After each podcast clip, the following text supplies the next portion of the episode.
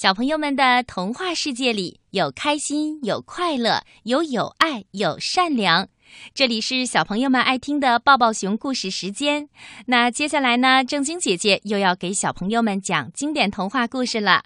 说到童话世界里的经典童话，小朋友们最熟悉的就是安徒生童话和格林童话。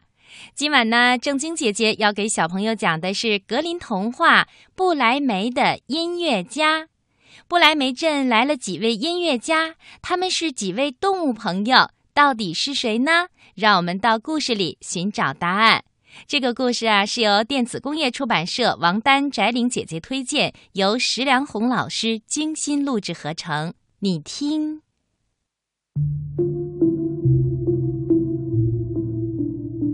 从前有人养了一头驴子，当驴子老的干不动活的时候。主人就动了把驴子打发走的念头，他呀，甚至想把驴子杀了，这样可以留下驴子的皮。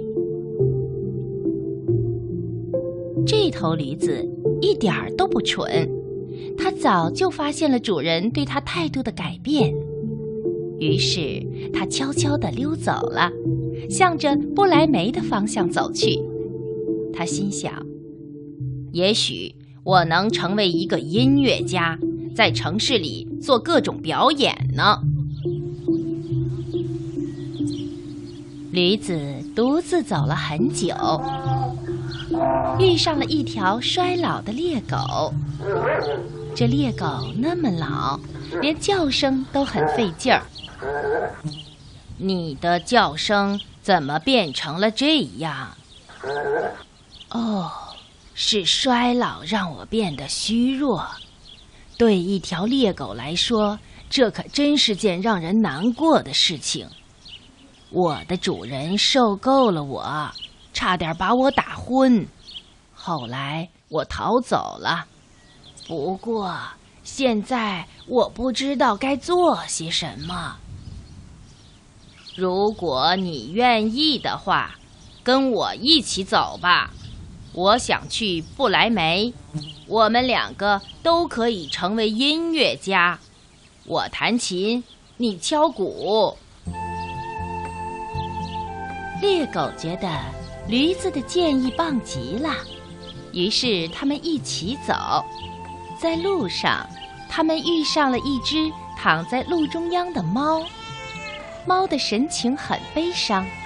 他看着驴子和狗从自己的眼前走过，他们俩停在猫的面前，对他说：“为什么你看上去那么悲伤？”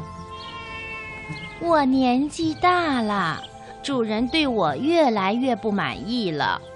我现在喜欢躺在温暖的炉子边，对抓老鼠没什么兴趣了。那和我们一起去不来梅吧，你应该和我们一样可以成为音乐家的。于是，他们三人一起结伴上路了。他们走到一个院子前，门上站着一只公鸡，喔喔喔的叫着，把嗓子都喊哑了。他们问公鸡：“你为什么要这样大声的嚷嚷呢？”我想向大家报告今天的好天气。明天是星期天，我的女主人要在家请客。她跟厨子说了，明天我就会成为炖锅里的美味，所以我决定抓紧机会，呃，再大叫一次。听着，你可以和我们一起去不来梅呀，你的嗓子那么嘹亮。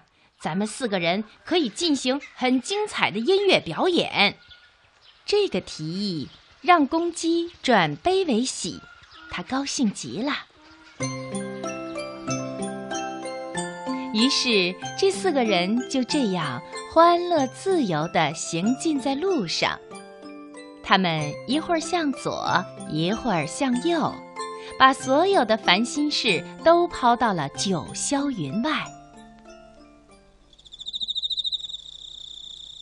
夜幕降临了，他们来到了一个树林，每个人都找到了适合自己过夜的地方，驴子和猎狗在一棵大树下，猫和公鸡蜷着身体躺下来。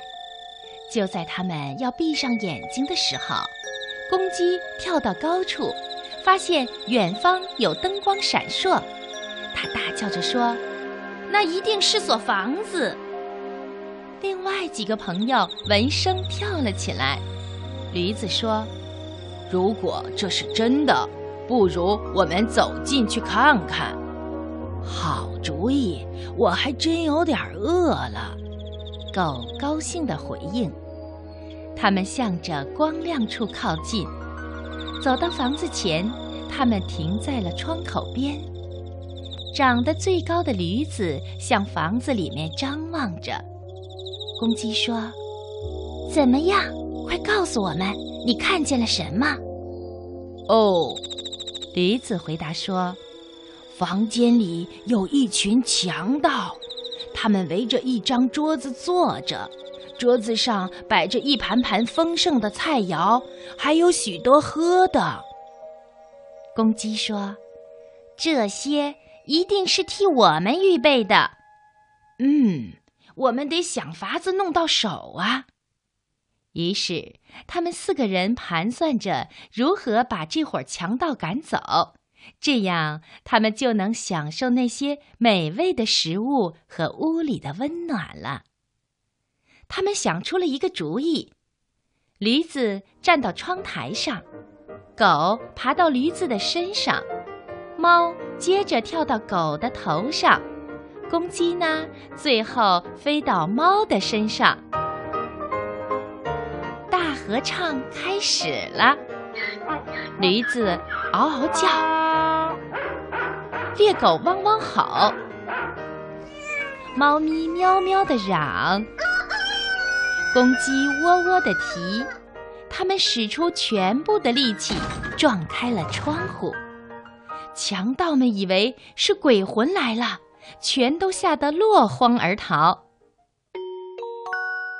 就这样。四个好朋友在餐桌前坐下来，高高兴兴地吃着强盗们留下的食物。酒足饭饱以后，他们各自找了个角落准备睡觉。驴子在院子里的草料上躺下来，狗躺在门的旁边，猫睡在壁炉边还冒着热气的灰堆旁。公鸡挑了根木棍儿安家，但是落荒而逃的强盗们不甘心，他们远远地观察着这房子，发现里面非常安静。强盗的头子指着一个手下说：“咱们就这么离开了，实在有点不甘心。你给我去看看，那里面到底发生了什么？”这个手下。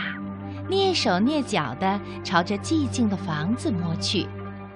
他先来到了厨房，里面漆黑一片，什么都看不见。他划亮了一根火柴，发现有一双明亮的眼睛正盯着他。原来是猫咪发现了陌生人的入侵。强盗拿着火柴继续往前走，猫咪突然一跃而起，跳到他的脸上。连抓带挠，这个强盗吓得屁滚尿流，转身就往外跑。可是刚跑到门口，又被扑出来的猎狗咬了一口。在院子里靠近草料堆的地方，驴子狠狠地踢了他一脚。公鸡呢，被这些声音吵醒了，大叫着喔喔喔，让大家提高警惕。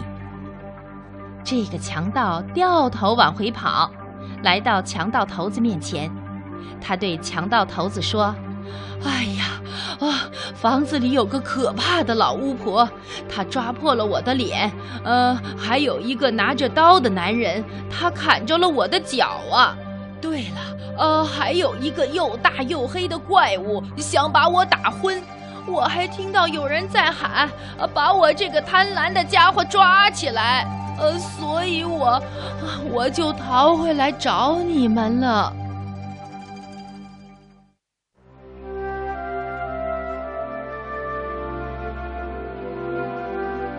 从此啊，强盗们再也不敢走进这间房子了。驴子、猎狗、公鸡和猫咪这四个不来梅的音乐家，决定在这所房子里永远的生活下去。